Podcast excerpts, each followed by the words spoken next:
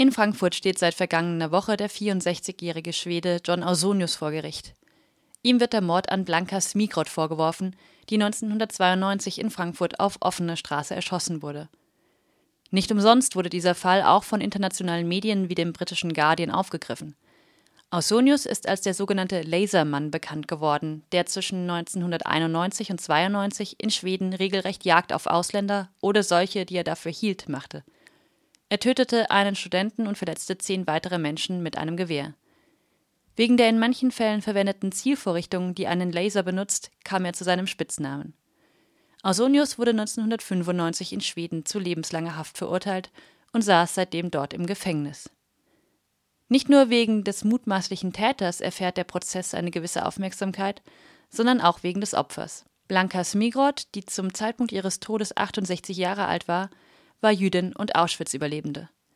Die Vermutung, dass bei ihrem Tod antisemitische und rechtsextreme Motive eine Rolle spielten, steht seitdem im Raum.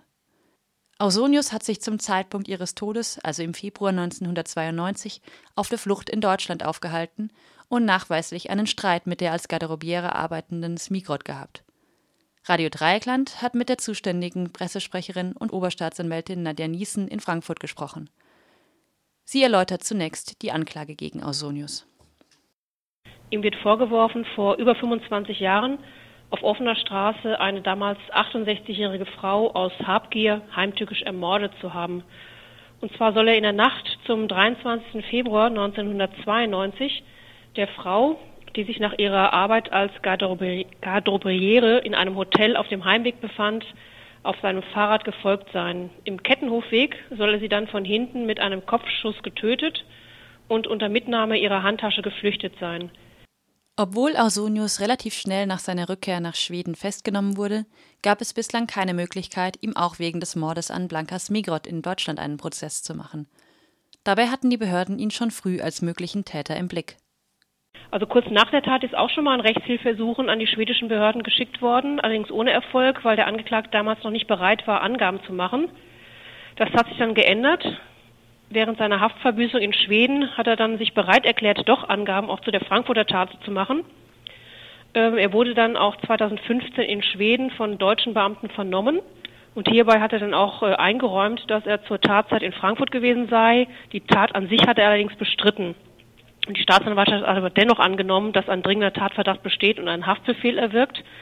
Und im Dezember 2016 kam es dann zur Auslieferung des Angeklagten nach Deutschland, damit hier gegen ihn der Prozess durchgeführt werden kann. Während die Staatsanwaltschaft starke Anhaltspunkte für Ausonius als Täter hat, ist aber unklar, ob als Motiv mehr als nur der Streit am Vorabend bzw. der angebliche Diebstahl in Frage kommt. Also nach den Ermittlungen konnte nicht nachgewiesen werden, dass der Angeklagte hier aus rassistischen Motiven herausgehandelt hat. Es ist auch nicht ganz klar, ob ihm bei der Tat überhaupt schon bewusst war, dass es sich bei der Frau um eine Jüdin handelte. Also das muss die Beweisaufnahme jetzt klären, inwieweit ihm das damals überhaupt schon bekannt war. Warum sich Ausonius für eine Flucht nach Deutschland entschlossen hat und ob er hier Verbindungen in die rechtsradikale Szene hatte, ist bislang unbekannt. Bei seinen rassistischen Taten in Schweden hatte Ausonius sich bewusst für eine Einzelgängerstrategie entschieden, da er sich so besser vor den Behörden verstecken zu können glaubte. Zuvor hatte Ausonius bereits mehr als ein Dutzend Banküberfälle begangen, die Schüsse in Schweden beschrieb er vergangene Woche als Ablenkungsmanöver. Die Ermittlungen direkt nach dem Mord an Blanka Smigrod konzentrierten sich schnell auf den Streit, den Ausonius mit Smigrod hatte. Wie sind denn damals die Ermittlungsbehörden auf äh, ihn als Verdächtigen gekommen? Es muss wohl kurz vor der Tat, also Tag, am Tag zuvor, äh, einen Streit gegeben haben zwischen dem Angeklagten und der später getöteten Frau. Ähm, da soll er sie wohl zur Rede gestellt haben, dass sie ihm das äh, Notizbuch entwendet habe und das war ein recht lauter Streit, der auch von einer Zeugin beobachtet worden ist. Und ich denke, so kam er dann damals auch ins Visier. Auch wenn keine direkten Verbindungen zwischen Ausonius und deutschen Rechtsextremistinnen bestehen sollten, John Ausonius galt in den 1990er Jahren durchaus als Vorbild gewaltbereiter Rechter in Deutschland. Im sogenannten Field Manual des Blood and Honor Netzwerks wird Ausonius vom Autor Max Hammer, ein Alias des rechtsextremen Erik Nielsen, als Beispiel aufgeführt. Dort heißt es, der bewaffnete Widerstand müsse von Einzelpersonen ohne Kontakt zum legalen Arm der Szene geführt werden, um die politische Strategie nicht zu gefährden. Diese oft als einsame Wölfe bezeichneten Täter tauchen immer wieder auf. Oft werden allerdings die organisatorischen, ideologischen und strategischen Verbindungen zu rechtsextremen Gruppen und Organisationen dabei übersehen. Nach dem Aufliegen des sogenannten nationalsozialistischen Untergrunds 2012 wurden die Parallelen zwischen den Taten von Ausonius, dem Feldhandbuch von Blood and Anna und den Morden des NSU deutlich. Darüber schrieb bereits 2013 der Journalist Klaus-Peter Müller in der Frankfurter Allgemeinen Zeitung. Und selbst das, vorsichtig gesagt, stümperhaft agierende Bundesamt für Verfassungsschutz war 2012 über mögliche Verbindungen gestolpert.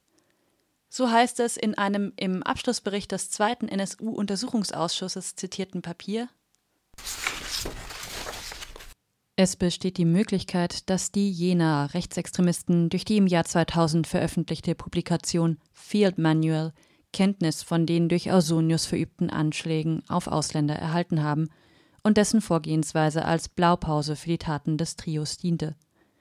Zudem bestanden zwischen der deutschen und skandinavischen Blood and Anna Bewegung insbesondere Ende der 1990er Jahre und zu Beginn des neuen Jahrtausends Kontakte, durch die das Trio möglicherweise über die Vorgehensweise und Taten des Ausonius informiert war. Ob Ausonius ein antisemitisches Motiv für den Mord an Blanka Smigrod oder überhaupt die Tat nachgewiesen werden kann, ist offen. Dass es mindestens strukturelle Gemeinsamkeiten zur deutschen rechtsextremen Szene gibt, ist allerdings seit Jahren klar.